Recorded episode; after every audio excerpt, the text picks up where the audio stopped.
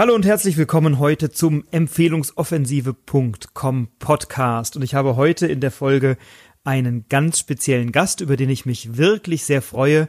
Bei mir ist Frederik Bayer. Ich nenne ihn ja gerne The Voice. Er ist ein Namensvetter von mir und ein Künstlerkollege, der eine spannende Karriere macht. Und ich freue mich sehr, dass du da bist, Frederik. Willkommen. Ja, ich freue mich auch wie verrückt. Sehr gut. Frederik, magst du dich kurz vorstellen? Wer bist du? Was machst du? Was beschäftigt dich? Ja, ich bin Stimmen- und Sprechtrainer. Mein Element ist die Stimme. Es könnte auch sein, dass die Hörerinnen und Hörer jetzt, wenn sie dieser Stimme lauschen, vielleicht denken, ups, das kenne ich vielleicht, irgendwie habe ich die schon mal gehört. Denn ich habe als Sprecher angefangen vor vielleicht 20 Jahren, so lange ist das mittlerweile schon her, äh, Nachrichten zu sprechen. Erst beim Lokalradio in Weimar, später dann beim Mitteldeutschen Rundfunk. Und da war ich zehn Jahre lang Nachrichtensprecher im Radio, ganz ARD-weit auch teilweise zu hören und habe später ganz viele TV-Dokus gesprochen für Vox und Sky und NTV. Also mein Element ist tatsächlich die Stimme und irgendwann kam dann eine Kollegin auf mich zu und fragte mich, du Frederik, wir brauchen Verstärkung in unserem Team im Institut für Sprechbildung Weimar. Wir haben ganz viele Lehrerinnen und Lehrer, die gecoacht werden müssen, die trainiert werden müssen, damit die Stimme fit ist und ja, belastbar und damit die gut durchhalten ihren Lehreralltag. Und da habe ich angefangen, das war genau vor zehn Jahren, als Stimm- und Sprechtrainer zu arbeiten. Und das tue ich heute noch für Führungskräfte und Unternehmer in allererster Linie. Ist ähm, sicherlich eine spannende Frage, über die ich gerne mit dir sprechen will. Warum sollte ein Unternehmer, der vielleicht gar nicht den ganzen Tag bewusst spricht oder bewusst mit seiner Stimme so arbeitet wie du, also ähm, als, als Hörfunksprecher oder im, im Radio oder im Fernsehen, ähm, warum sollte jemand Sprechunterricht nehmen oder Stimmunterricht nehmen? Das hat unheimlich viele Gründe und Faktoren, die damit hineinspielen. Ich finde mit der bemerkenswerteste und vor allem der für meine Klienten oder, oder Interessenten am ver verblüffendste ist der, dass die Stimme irrsinnig viel mit uns persönlich zu tun hat. Ich bin, wie ich klinge. Die Stimme zeigt ganz viel von uns, wer wir sind, ähm, wie wir gerade drauf sind, aber auch grundsätzlich, mit wem wir es denn so zu tun haben. Also wie ist unser Charakter, unsere Persönlichkeit. Und das steckt schon im Wort übrigens drin. Persönlichkeit kommt von personare, was so viel heißt wie hindurchtönen, hindurchklingen. Also wenn ich sozusagen ähm, anfange, den Mund aufmache, mich stimmlich äußere, dann zeige ich mich, also ich ja, töne mich nach außen. Und umgekehrt ist Stimm- und Sprechtraining auch immer ein Weg zu mir selbst. Ich kann über die Stimme in Kontakt kommen mit mir selbst. Wir arbeiten also immer am Kern der Persönlichkeit. Die meisten Menschen denken, oh Gott, Stimme, naja gut, dann arbeitet man so, da gibt's Sprechtraining, Artikulationsübungen und Dehnungslockerungsübungen für, vielleicht für den Hals und die Gesichtsmuskeln, was weiß ich, was man da alles so macht. Das ist aber ein sehr mechanistisches Verständnis. Aus meiner Sicht geht's immer tiefer, denn an der Stimme hängt ein Mensch, hängt eine Persönlichkeit, hängt ein Körper. Und dann erst wird es spannend, wenn wir es so ganzheitlich ansehen, denn ja, äh, Arbeit an der Stimme ist nur ein Weg letztlich dahin, aber äh, an der Stimme hängt ein ganzer Mensch und letztlich, wenn ich mit Menschen, mit Klienten arbeite, egal ob Seminarteilnehmer oder im Einzelcoaching, dann ist das immer eine sehr, sehr umfassende und sehr berührende Arbeit, weil wir ein Gesamtpaket sind und wir können nicht die Stimme isoliert betrachten. Ist es denn so, dass man überhaupt an seiner Stimme etwas machen kann, arbeiten kann mit seiner Stimme oder ist die gegeben? Habe ich da viele Steuerungsmöglichkeiten? Und vielleicht die nächste Frage, habe ich bestimmte Stimmen, Sprechmuster, Frequenzen oder einen bestimmten Umgang mit der Stimme, der mich anders wirken lässt, erfolgreicher wirken lässt, souveräner wirken lässt? Welche Einflussmöglichkeiten habe ich da? Es gibt in jedem Fall Einflussmöglichkeiten. Die Stimme ist kein Schicksal. Das glauben die meisten. Hört man ja auch oft, dass jemand sagt, ich kann nicht singen oder sowas, ne? Zum Beispiel. Und das finde ich wahnsinnig schade. Denn ja, dass uns das verleidet wird, beispielsweise das Singen, das hat was mit Glaubenssätzen zu tun, die wir mehr oder weniger verinnerlicht haben. Vielleicht haben wir mal gehört in der Schule, du kannst nicht singen oder du brummst im Chor, was weiß ich. Und dann haben wir ein für alle Mal abgespeichert, oh Gott, ich bin nicht okay so, wie ich bin. Und das macht Menschen klein. Das haben wir mehr oder minder alle erfahren in der Schule, dass wir vielleicht gemobbt, gehänselt worden sind oder dass uns im Musikunterricht, dass wir vorzitiert wurden und jetzt musste man singen und, äh, und hatte wahnsinnig panische Angst. Und das ist heute noch der Fall, dass Erwachsene darunter leiden, dass sie nervös sind, Angst haben, sobald sie vor anderen Menschen sprechen müssen, und gar nicht mal nur singen, sondern auch schon bei einzelnen kleinen Statements in einem Meeting dann rot werden und nervös werden und das muss gar nicht wirklich sein. Das finde ich ist auch ein Beitrag übrigens, den Stimm- und Sprechtraining leisten kann, sich zu befreien. Also all diese Ketten, die wir da umhaben, all diese Einschränkungen und Limitierungen, die wir aus der Kindheit vielleicht noch mit rumschleppen, dass wir wirklich durch die Wand gehen und sagen können, wow, ich lasse das alles hinter mir und gehe wirklich durch die Angst hindurch. Das finde ich total wichtig, auch an dieser Stelle schon zu sagen. Die Stimme, um auf deine Frage zurückzukommen, ist kein Schicksal. Es gibt einen Teil, der tatsächlich angeboren ist, der genetisch bedingt ist und feststeht. Das ist also die Stimme als Eigenschaft. Die anatomischen Rahmenbedingungen stehen fest, so ähnlich wie unsere Körpergröße. Da kann man wenig dran ändern. Aber die Stimme ist eben nicht nur so eine Eigenschaft, sondern viel mehr Fähigkeit. Und Fähigkeiten wie Schwimmen beispielsweise oder auch Laufen, Joggen, das kann man alles trainieren. Man kann seine Schwimmtechnik verbessern und so kann man auch seine Stimmen- und Sprechtechnik verbessern, optimieren. Alles natürlich in diesem anatomischen Rahmen, der festgelegt ist. Und da hat man schon wahnsinnig viel Spielraum. Die Logopäden zum Beispiel beweisen tagtäglich zigtausendfach, dass stimmliche Entwicklung, Veränderung möglich ist. Logopäden heilen ja eher kranke Stimmen, also therapieren. Ich als Stimm- und Sprechtrainer äh, optimiere die gesunden Stimmen sozusagen. Und da ist sehr viel Spielraum da, wo Veränderung möglich ist. Das finde ich jedes Mal verblüffend und erstaunlich, was da alles drin schlummert an Potenzial. Und hat das dann auch eine Auswirkung auf meine Wirkung als Unternehmer oder wenn ich präsentiere, wenn ich netzwerke, wenn ich im Kontakt bin, im Vertrieb, im Verkauf, hat meine Stimme da eine, ja, eine, eine Wirkung? In jedem Fall. Ja, die Wissenschaft, die sich damit beschäftigt, heißt sogar so Sprechwirkungsforschung. Und das finde ich unglaublich faszinierend. Egal was wir tun, wenn wir kommunizieren, wir wirken immer. Die Frage ist nur wie. Das heißt, die Stimme hat immer eine Wirkung. Wir können uns dem gar nicht entziehen. Also wenn jemand sagt, pff, interessiert mich nicht wirklich, ja, ich spreche halt und es kommt eh nur auf den Inhalt an, was ich sage, das stimmt so nicht. Die Verpackung spielt eine ganz große Rolle. Wie ich etwas sage, ist im Zweifelsfall sogar wichtiger, als was genau ich sage. Und die Stimme spielt genau dabei eine Schlüsselrolle. Neben der Körpersprache, also Gestik, Mimik, Standpunkt, Blickkontakt und so weiter, spielen Stimmklang, Sprechweise, Tonfall eine gigantisch große Rolle. Der Volksmund hat das ja schon lange verstanden. Wir sagen ganz gern, der Ton macht die Musik und das gilt auch fürs Business. Wenn du also von Vertriebsmitarbeitern sprichst oder von äh, professionellen Sprechern, Rednern, die vor anderen Menschen reden, Führungskräfte oder Unternehmer, also alle Menschen, die Überzeugungsarbeit insbesondere leisten, die andere Menschen von den eigenen Produkten, Ideen oder Dienstleistungen begeistern wollen, die sind natürlich gut beraten, wenn sie sich mal fragen, wie wirke ich eigentlich stimmlich? Und man weiß aus der Sprechwirkungsforschung, dass Stimmen, die zu hoch klingen, die vielleicht dünn oder piepsig klingen, dass die nicht so wirkungsvoll, nicht so kompetent und glaubwürdig rüberkommen wie etwas tiefere, sonorere, klangvollere Stimmen. Das gilt übrigens für Männer wie auch für Frauen. Mhm.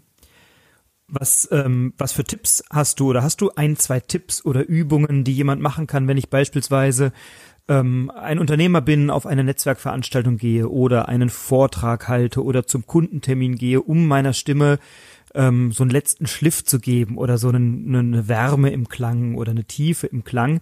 Hast du so ein, zwei Übungen, die wir hier übers Mikrofon äh, unseren Hörern mitgeben können zum Optimieren der Stimme? Ja, natürlich, in jedem Fall. Das können wir gerne gleich gemeinsam tun. Vorab will ich aber noch unbedingt was sagen, dass es nicht den ultimativen Trick gibt. Stimme, habe ich ja vorhin, vorhin schon gesagt, ist Persönlichkeit.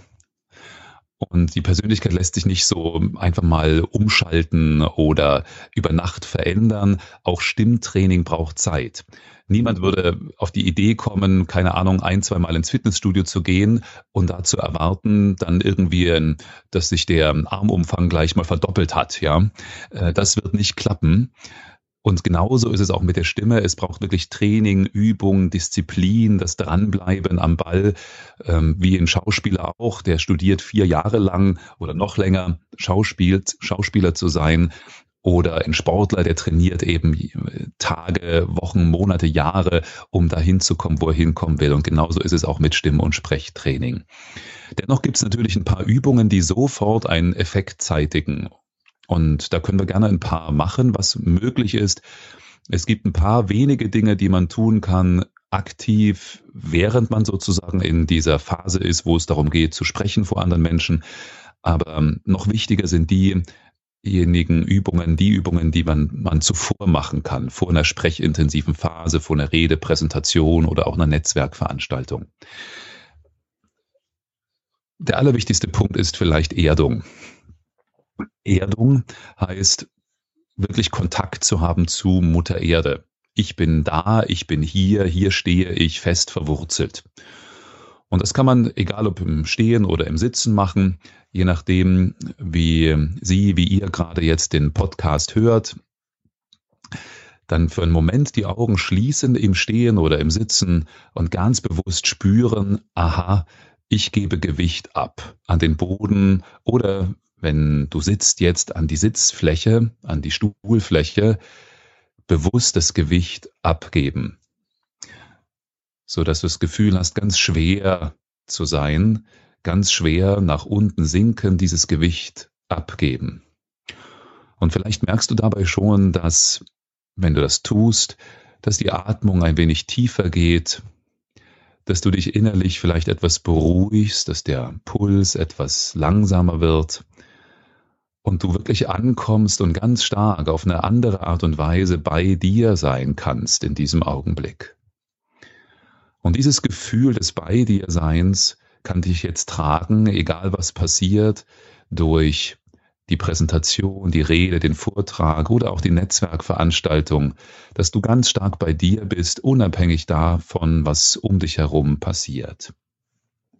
Nun kannst du zusätzlich beide Hände auf deinen Bauch legen, auf dein Körperzentrum, in die Bauchnabelregion also, und wahrnehmen, wie sich die Bauchdecke beim Einatmen nach außen bewegt und beim Ausatmen nach innen. Beim Einatmen geht sie also weg vom Körper und beim, Einat beim Ausatmen sinkt sie wieder zurück. Und diese Atembewegung ganz bewusst wahrnehmen, die stattfindet in deinem Körperzentrum. Das ist deine Ruheatmung tief in der Mitte deines Körpers. Und diese Ruheatmung macht tatsächlich, dass du ruhig wirst, wenn du aufgeregt bist. Und wenn du so atmest, bist du natürlich ruhig.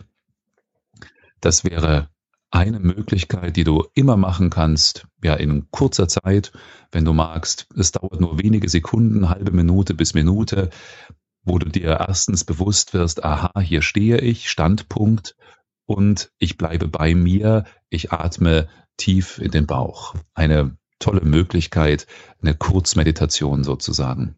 Und ja auch hilfreich, beispielsweise gegen Lampenfieber. Das ist ja eine Schnittmenge, in der wir uns auch immer mal wieder begegnen und begegnet sind.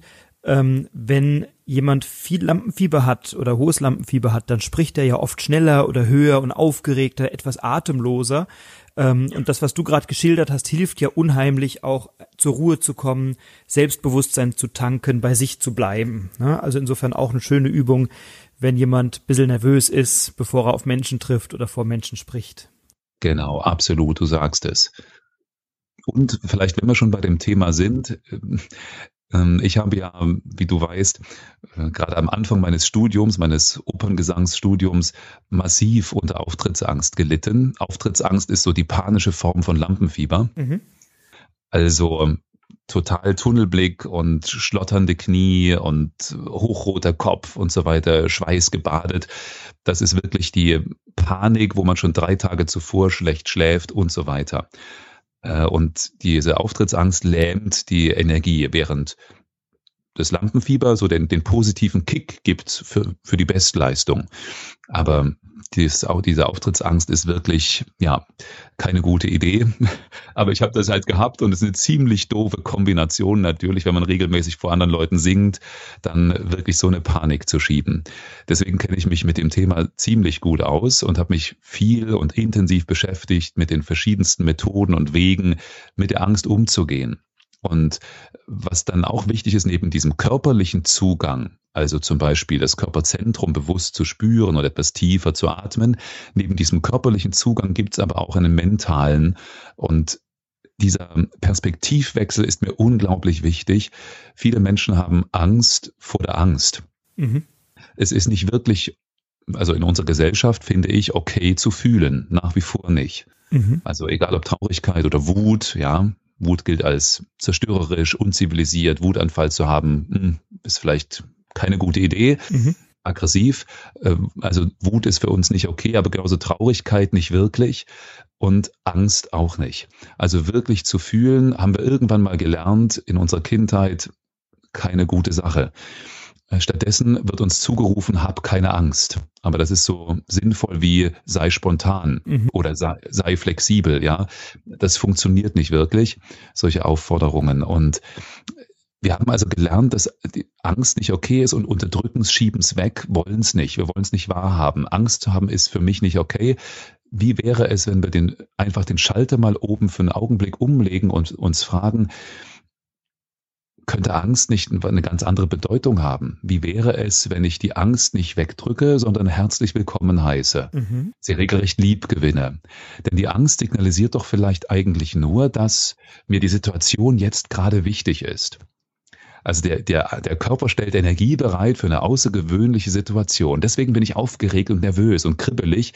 Ich freue mich auf die Menschen jetzt, mit denen ich ja tolle Begegnungen haben werde bei einer Netzwerkveranstaltung oder mein Inhalt, der so wahnsinnig wichtig ist, den Menschen sagen zu können, meine Ideen vorzustellen. Das heißt, Letztlich signalisiert die Angst nur, es ist mir nicht egal. Das, was ich sage und die Menschen, zu denen ich spreche, sind mir verdammt nochmal wichtig. Und diesen Shift hinzubekommen im Kopf wäre wahnsinnig wichtig und entlastend und könnte dazu führen, dass wir die Angst regelrecht umarmen. Aber ist das nicht leichter gesagt als getan? Also du hast ja auch unter massiver Auftrittsangst gelitten. Ja. Ähm, was, waren, was waren deine Strategien? Wie hast du das geschafft, genau dahin zu kommen? Also ich habe so den langen und schwierigen Weg gewählt, das ist so eine Art selbstverordnete Verhaltenstherapie. Das heißt, ich habe immer wieder die Situationen erlebt und habe es, obwohl ich Angst hatte, immer wieder gemacht. Ja, und bin also mit der Angst gegangen und ja, habe hab trotz der Angst eben gehandelt. Auch dann später als Nachrichtensprecher, die ersten Schichten, weiß ich noch, waren wahnsinnig anstrengend und ich hatte panische Angst. Die ähm, Wichtigkeit, glaube ich, oder weswegen es doch funktionieren kann, ist ähm, diese Selbstakzeptanz. Mhm die Angst zu akzeptieren und, sich selbst zu akzeptieren. Also nicht sich innerlich zu sagen, wie das oftmals gemacht wird, wenn man, wenn man sich solche Autosuggestionen spricht, ich bin ruhig und gelassen. Oder ich bin cool, während man gleichzeitig mit den Knien schlottert, das funktioniert nicht, das wissen wir mittlerweile.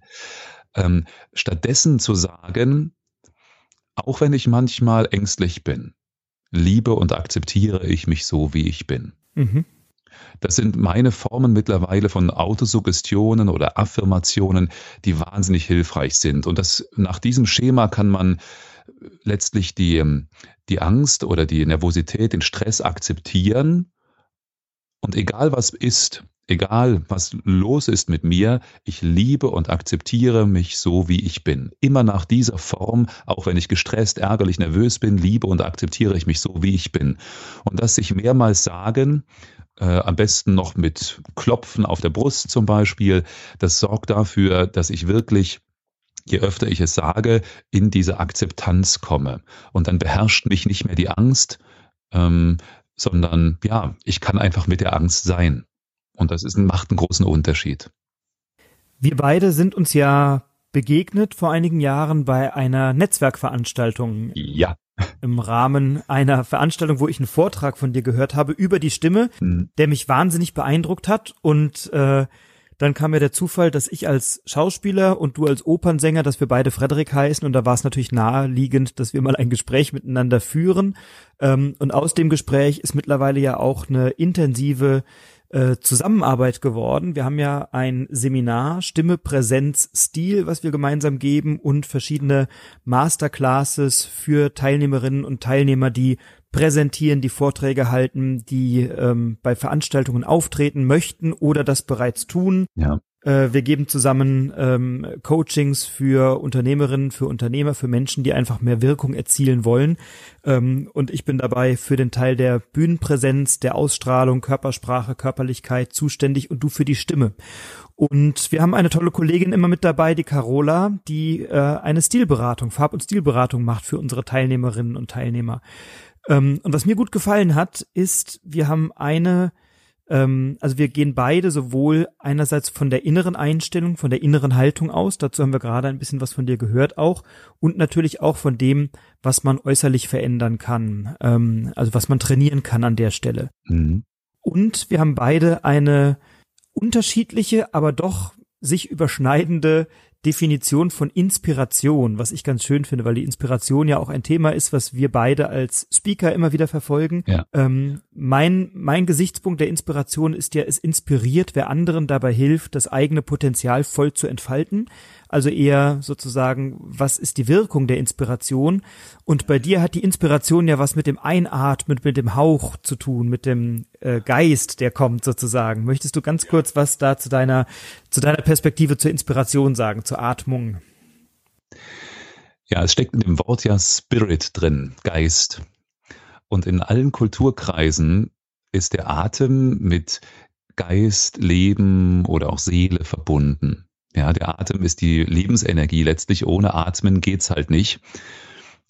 Und die Idee hinter dem Wort Inspiration, wenn der Atem in uns strömt, letztlich, diese Idee dahinter, bedeutet, dass aber nicht nur der Atem kommt, sondern auch vielleicht der Geist.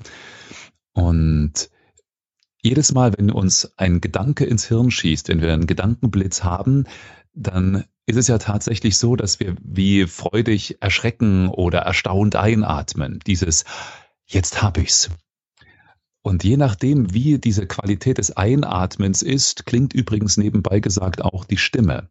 Ja, das heißt, äh, ob ich nun die Luft einziehe, so ganz fest verbissen bin oder mit festem Kiefer das mache, dann strengt es mich an, dann brauche ich viel Kraft und Energie und Aufwand dafür. Bei so einer geräuschvollen Einatmung, die ist anstrengend, dann kann ich Kraft meiner Wassersuppe sozusagen einatmen. Aber ich kann auch ganz gelöst einfach nur staunend meinen Unterkiefer fallen lassen und wie von allein strömt dann die Luft ein und damit auch ein Stück weit Inspiration. Dieses Staunen, das Loslassen, das Gelöstsein, finde ich, ist eine ganz wichtige Qualität, die uns immer mehr abhanden kommt, gerade in unserer schnelllebigen, unserer gehetzten, sich immer weiter beschleunigenden Zeit. Und mir ist es unheimlich wichtig, solche Momente zu haben des Innehaltens, der Pause, wo tatsächlich eine andere Qualität von Inspiration überhaupt erst möglich wird. Und das ist ja auch ähm, bei Netzwerkveranstaltungen wichtig. Es gibt ja mhm. ähm, einen schönen Satz, ich glaube, er ist vom Dalai Lama, alle schönen Sätze sind vom Dalai Lama, mhm. der sagte, wenn du zuhörst, hast du die Chance, etwas Neues zu lernen. Wenn du redest, teilst du ja nur das mit, was du schon weißt. Und es ist doch so schön, etwas Neues zu lernen. Irgendwie so sinngemäß geht dieser Spruch. Großartig. Das heißt, im Moment zu sein, zuzuhören, auch zuzulassen, sich erstaunen zu lassen in einem Gespräch, inspirieren zu lassen vom Gegenüber, geht nur, wenn ich bereit bin zuzuhören, wenn ich bereit bin einzuatmen, aufzunehmen, was mein Gegenüber mir sagt. Und das ist einerseits wichtig bei Präsentationen, da wo wir gemeinsam am Unterrichten und wo wir gemeinsam unseren Kundinnen und Kunden helfen, ähm, präsent zu sein, auch auf der Bühne, auch den Kontakt mit dem Publikum als Dialog zu sehen und eben nicht nur als reinen Monolog eines Vortrags, sondern eben auch ja. aufzunehmen, was im Publikum passiert.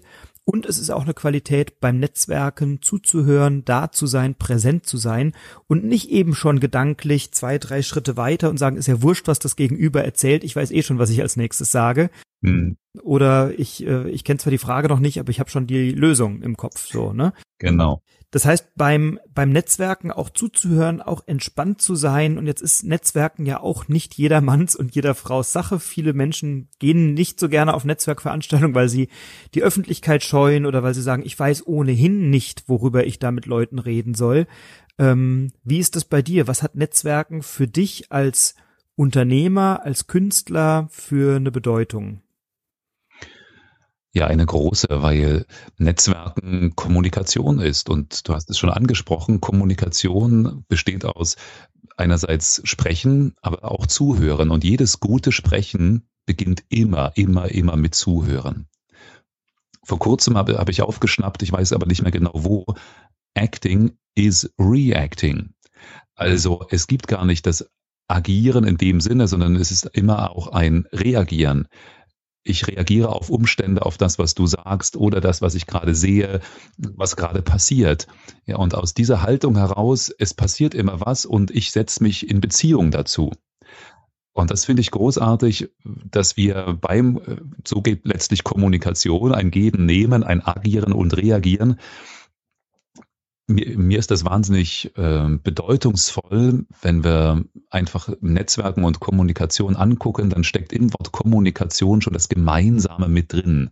Eine meiner Lieblingsdefinitionen von diesem Wort Kommunikation ist etwas zur gemeinsamen Sache machen mhm. oder etwas gemeinsam zur Sache machen. Mhm. Und das äh, ist fantastisch von einem mittlerweile leider schon verstorbenen großartigen Sprechwissenschaftler Helmut Geisner. Und äh, genau darum geht's doch, dass wir Gemeinsamkeit erleben, erschaffen und da ist Netzwerken eine wundervolle Möglichkeit. Du bist ja, ich habe dich auch singen gehört, äh, ich habe dich singen hören, die Arie des Sarastro aus der Zauberflöte, auch sehr, sehr beeindruckend. Ähm, du bist einerseits Künstler, du stehst nach wie vor ja auch als Sänger auf der Bühne. Ähm, du bist andererseits Lehrer, Trainer, Dozent, du hältst Vorträge, du bist präsent in den Medien.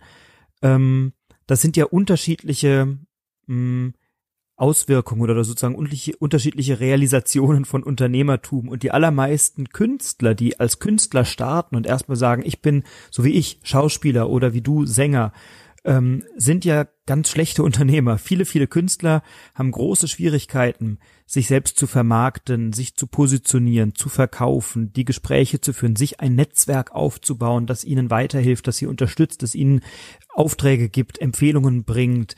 Ähm, wie war das bei dir am Anfang? War das von vornherein klar, dass du sagst, ich bin Künstler, ich fange jetzt an mit meiner Vermarktung oder war da eine Entwicklung, war da ein Weg? Wie hat das angefangen bei dir?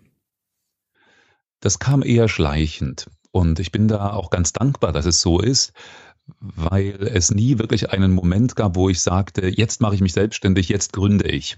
Das ist ja ein gigantischer Vorteil von uns Schauspielern, Sängern und so weiter, dass wir schon während des Studiums im Prinzip äh, häppchenweise anfangen können. Da gibt's mal eine Mucke und da mal einen kleinen Auftritt, eine Lesung, Moderation da passt, kommt das eine zum anderen. Und so habe ich halt auch angefangen. Ja, dann kamen ein paar Auftritte als Schauspieler oder Moderator.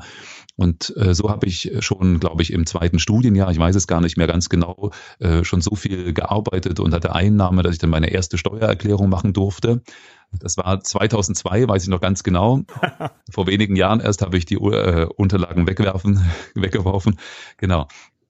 Also meine erste äh, Steuererklärung 2002 und dann hat sich das so häppchenweise entwickelt, so dass ich mich schon während des Studiums gar nicht wirklich als Student gefühlt habe, sondern immer als Freiberufler, der nebenher studiert. Mhm. Das können Ärzte zum Beispiel nicht so machen, um am OP vielleicht schon rumschnibbeln. Besser nicht. ja, aber wir haben dieses Privileg und insofern war der Übergang letztlich ganz gleitend, wo mein Studium dann fertig war, also klassisch Gesang äh, und dann auch Gesangspädagogik. 2008 habe ich dann dann insgesamt einen Haken dran gemacht an meine zwei Studiengänge, dann ist hat sich nichts verändert, außer dass ich exmatrikuliert war. Mhm. Ja, und alles andere ist geblieben. Das war also ein sehr, sehr schleichender Prozess. Und irgendwann ist mir aber doch nochmal sehr bewusst geworden, dieser Unterschied zwischen ja einfach dem dem eher Gesangspädagogen früher habe ich noch viel mehr Gesang unterrichtet ähm, der da ja so vor sich hin arbeitet dümpelt und diesem eher Einzelunternehmer der wirklich unternehmerisch denkt und da gab es schon noch mal äh, gerade in den letzten Jahren auch eine deutliche Änderung und dann das möchte ich auch weiter verfolgen also das unternehmerische Denken äh, und da meinen Weg finden, wie das für mich am besten funktioniert. Wenn du als Unternehmer auf Netzwerkveranstaltungen gehst oder wenn du net netzwerkst, hast du da eine bestimmte Strategie? Hast du eine Vorgehensweise, nach der du netzwerkst, nach der du beispielsweise Veranstaltungen auswählst? Äh, wonach, wonach schaust du da? Worauf achtest du?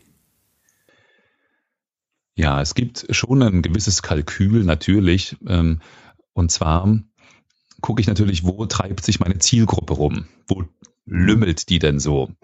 Und äh, da werde ich natürlich fündig bei zum Beispiel Personalmessen. Da bin ich regelmäßig als Gast oder habe einen Stand, je nachdem. Und da netzwerke ich unter anderem dann natürlich ganz gerne online, logisch bei LinkedIn, Facebook und vor allem Xing.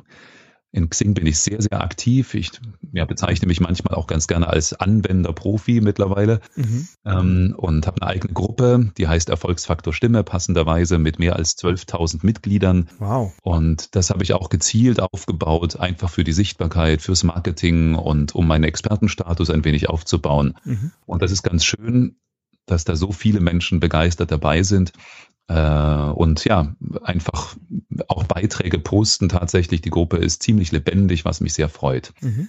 Und offline, äh, ja, habe ich schon gesagt, Personalmessen besuche ich, auch den Trainerkongress in Berlin, wo viele Kollegen ich treffe, was eine ganz herzliche Atmosphäre ist, finde ich total toll. Habe Vorträge zum Beispiel vorletztes Jahr, glaube ich, auf der Didakta in Stuttgart gehabt. Bin auch Mitglied in der German Speakers Association, wo wir uns gut austauschen, netzwerken und auch Dozent unter anderem in der GSA University. Also da passiert unheimlich viel. Es ist ein Mix, wo ich mich einerseits für Veranstaltungen entscheide, wo ich mich ausgesprochen wohlfühle, wie zum Beispiel den Trainerkongress in Berlin, aber auch zum anderen, wo ich ganz bewusst sage, ah ja, da kann ich Menschen treffen, ähm, die vielleicht Interesse haben an meinen Dienstleistungen. Und zusätzlich noch dazu bin ich Mitglied in einem Service Club, Roundtable. Roundtable, das hat nichts mit Business vordergründig zu tun. Der Service Club wie Lions oder Rotaria, ähm, die Service Clubs machen Dienst an der Gesellschaft, ganz einfach gesagt, haben angefangen ursprünglich mal als reine Männerclubs, aber mittlerweile gibt es auch gemischte Clubs oder Frauenclubs. Und ich war ganz lange Zeit, bis dieses Jahr letztlich, ja, dieses Jahr früher, bei Roundtable, erstmal in Weimar viele Jahre lang, jetzt in Stuttgart. Und wir haben verschiedenste Projekte, die wir unterstützen. Und das hat eine große Freude gemacht, einfach für Kinder beispielsweise im Kinderhaus Weimar äh, Veranstaltungen zu organisieren. Bei den Veranstaltungen kommt Geld rum, was wir wiederum spenden. Und in Roundtable wiederum gibt's natürlich auch verschiedenste Tische, so heißt das, in verschiedenen Städten. Wir sind international organisiert, da gibt's Reisen und große Veranstaltungen, wo man wieder Leute kennenlernt. Das hat nicht vordergründig Business-Charakter. Es ist wirklich, ja, neudeutsch würde man sagen, Social Responsibility, der ich da nachgehe. Und es macht aber wirklich unheimlich viel Freude dabei zu sein. Und natürlich nebenbei entsteht dann auch natürlich, das lässt sich nicht wirklich verhindern, das ein oder andere Geschäft. Wie unangenehm. Wie unangenehm, ja. Ja. Na, ich habe ja in, in meinem Buch Der Empfehlungsmagnet und auch in meinem Buch Raum voller Empfehlungen oder ein Raum voller Empfehlungen ähm, auch unterschiedliche Netzwerke mal beschrieben und kategorisiert und also ich empfehle immer, dass jeder Unternehmer in mindestens drei Netzwerken aktiv sein soll, nämlich einmal in sozialen Netzwerken, also in einem Verein beispielsweise, wo man gemeinsame Interessen teilt oder Hobbys oder Werte, Fußball, Karneval, Partei, irgend sowas, ähm, dass man gleichzeitig einem Serviceclub angehören sollte oder einer Organisation, die eben nicht in erster Linie Business macht, sondern der Gesellschaft etwas gibt. Das kann eine Organisation sein, ein Serviceclub, das kann aber auch ähm, beispielsweise ein Verein sein, der in irgendeiner Form einen wohltätigen Zweck unterstützt und dann auch ein Business-Netzwerk oder ein Unternehmernetzwerk, wo man wirklich in erster Linie ähm, Geschäft macht. Also insofern bist du ja schon fleißig und sehr gut am Netzwerken, sensationell. Ja. Ähm, hast du eine also es gibt so eine Definition, die ich ganz gerne verwende, die wir in unserem Unternehmernetzwerk BNI ähm, oft gebrauchen, wenn wir differenzieren, was eine gute Geschäftsempfehlung ist. Das frage ich äh, alle meine Gesprächspartner hier im Empfehlungsoffensive.com Podcast, äh, mal zu differenzieren. Ähm, was ist eine Brot und Butter, eine erste Sahne oder eine Traumempfehlung?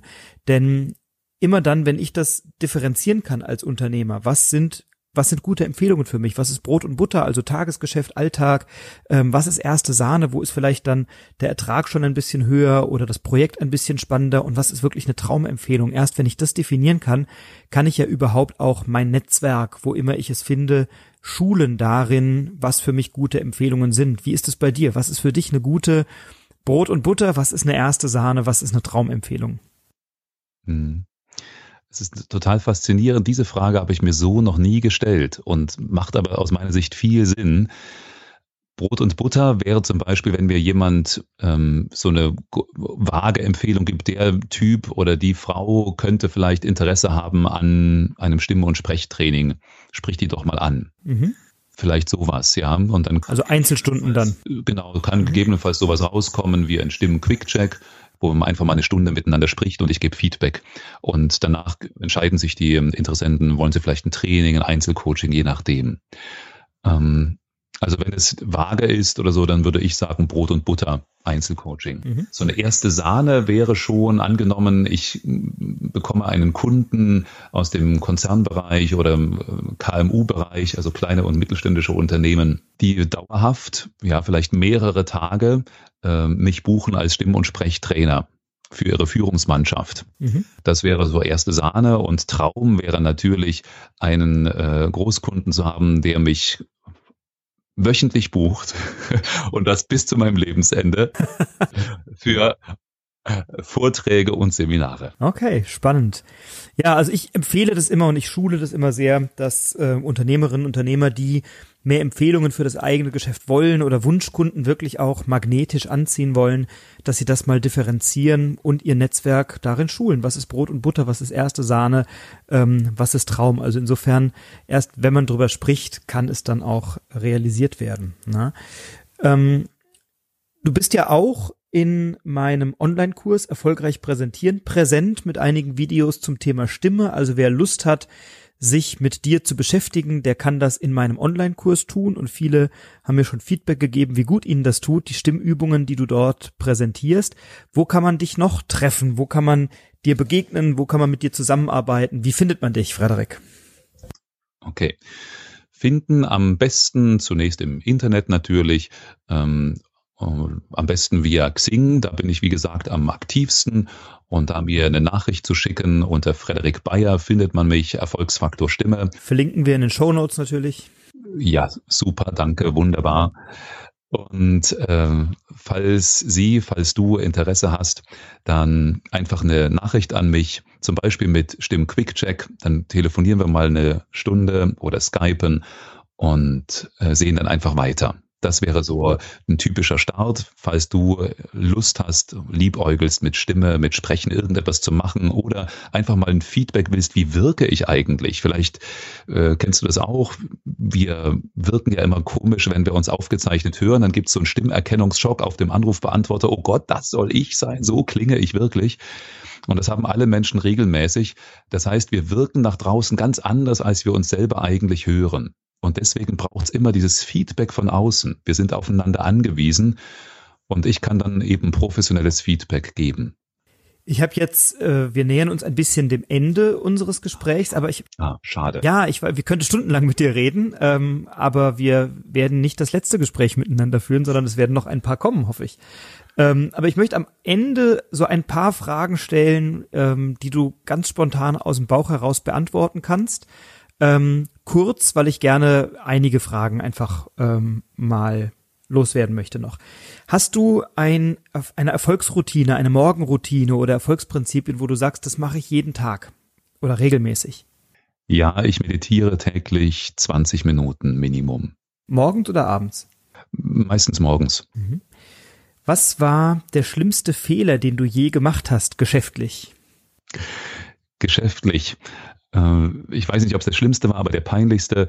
Äh, ich hatte auf einer meiner Webseite noch irgendeinen Preis stehen von vor fünf oder sechs Jahren, der nicht mehr aktuell war und hatte gleichzeitig einen Vortrag gehalten und im Vortrag haben die Teilnehmer gegoogelt und geguckt auf meiner Website, ups, äh, das ist ja doch ein bisschen günstiger hier und das war irgendwie sehr unangenehm und ziemlich peinlich.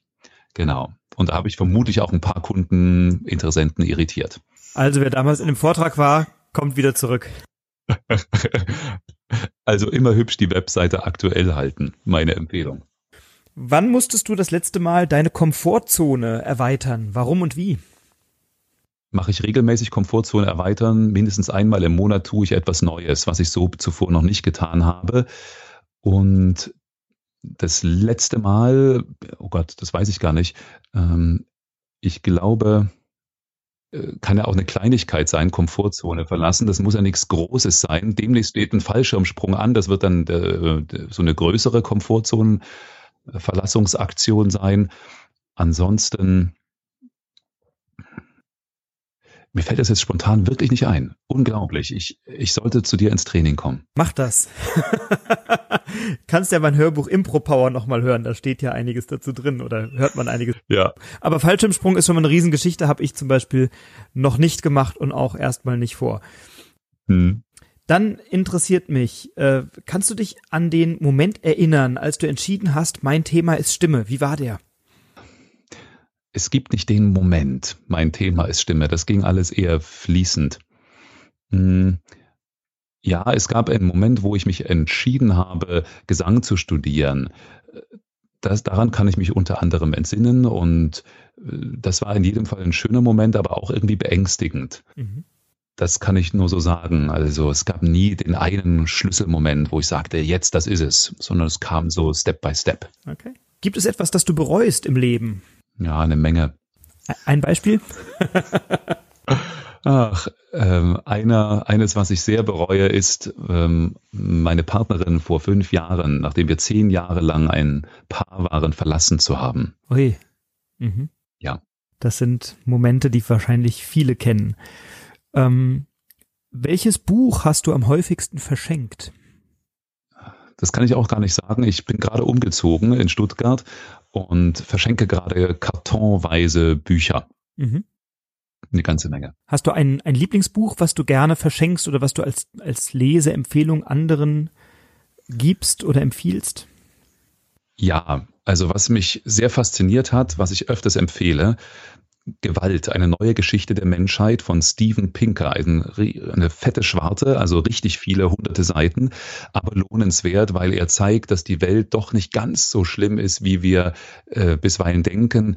Das heißt, mh, Oft spiegeln uns die Medien ja überall Krieg, Terror, Tote ohne Ende.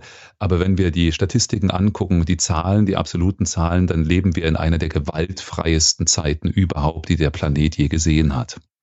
Spannende These. Steven Pinker Gewalt. Muss ich lesen, verlinken wir auch in den Show Notes. Frederik, wir beide, wir haben ein großes Training wieder im Oktober 2018. Das machen wir ja einmal im Jahr. Stimme, Präsenz, Stil. Und wir sind mhm. an einem ganz besonderen Ort miteinander, nämlich im Stockhotel im Zillertal. Hast du Lust, ganz kurz mal zu pitchen, zu erzählen, was wir da vorhaben, was wir da machen? Wir haben es eben ganz kurz angerissen, ähm, aber meine Gesprächspartner hier dürfen immer gerne ein bisschen Werbung auch für sich machen und für ihre Projekte. Und jetzt haben wir ja ein gemeinsames. Äh, magst du uns kurz was dazu sagen? Ja, ich freue mich schon jetzt wie verrückt darauf. Äh, Im Stockhotel in einem wunderschönen Ambiente mitten im Zillertal werden wir sein und zwar in dem sogenannten Energieraum und der Name ist Programm. Das heißt, wir werden drei Tage erleben, wo ja, wo was ganz Besonderes, Magisches passieren kann, wo wir uns mit Stimme beschäftigen, Präsenz und Stil. In einer eher kleineren Runde, vielleicht, weiß gar nicht, 10, 20 Teilnehmer werden vermutlich nicht wesentlich mehr ähm, so dass wir intensiv auch individuell arbeiten können. In drei Tagen mit zwei Trainern wird jeder Teilnehmer Ideen und Impulse bekommen, Inspiration bekommen, was er oder sie anders machen kann, ähm, um anders zu wirken, überzeugender, kraftvoller, energetischer, präsenter. Und ich kann einfach nur vom letzten Jahr berichten, was die Teilnehmer da sagten, war schlicht überwältigend. Viele haben dann die, direkt die Masterclass auch danach äh, gebucht und das ja, war großartig einfach. Eine tolle Stimmung, eine tolle Atmosphäre, getragen natürlich auch von dem wunderbaren Ambiente, was noch dazu kommt. Und was mich vor allem sehr fasziniert hat, für uns war es ja auch eine Premiere, was unsere gemeinsame Kooperation angeht. Mhm. Und da kann es ja theoretisch sein, wenn man das noch nie zuvor ausprobiert hat, dass es doch nicht so flutscht oder dass, keine Ahnung, der andere was sagt, wo ich denke, oh Gott, oh Gott, was sagt jetzt der gerade auf der Bühne? Ja. Ähm, das, und es hat viel, viel besser, als ich wirklich in meinen kühnsten Träumen äh, vermutet habe, funktioniert. Und das hat mich schon äh, sehr, sehr beglückt, dass wir wirklich Dinge ähnlich sehen und äh, einander ähm, ja auch Feedback ganz auf eine ganz ähnliche Art und Weise geben. Das, was du siehst ähm, oder was ich nicht gesehen habe, siehst du und umgedreht und geben da wirklich hochgradig individuell Feedback für jeden einzelnen Teilnehmer und jede Teilnehmerin. Ja. Also ich finde es großartig und ich freue mich schon jetzt auf die, auf das zweite Mal. Ich freue mich auch drauf, mein Lieber. Das wird ein schönes Seminar in diesem Oktober im äh, Stockhotel. Und alle, allein das Ambiente lohnt sich ja, ähm, wenn, wenn nicht wir beide der Grund sind, zum Seminar zu kommen.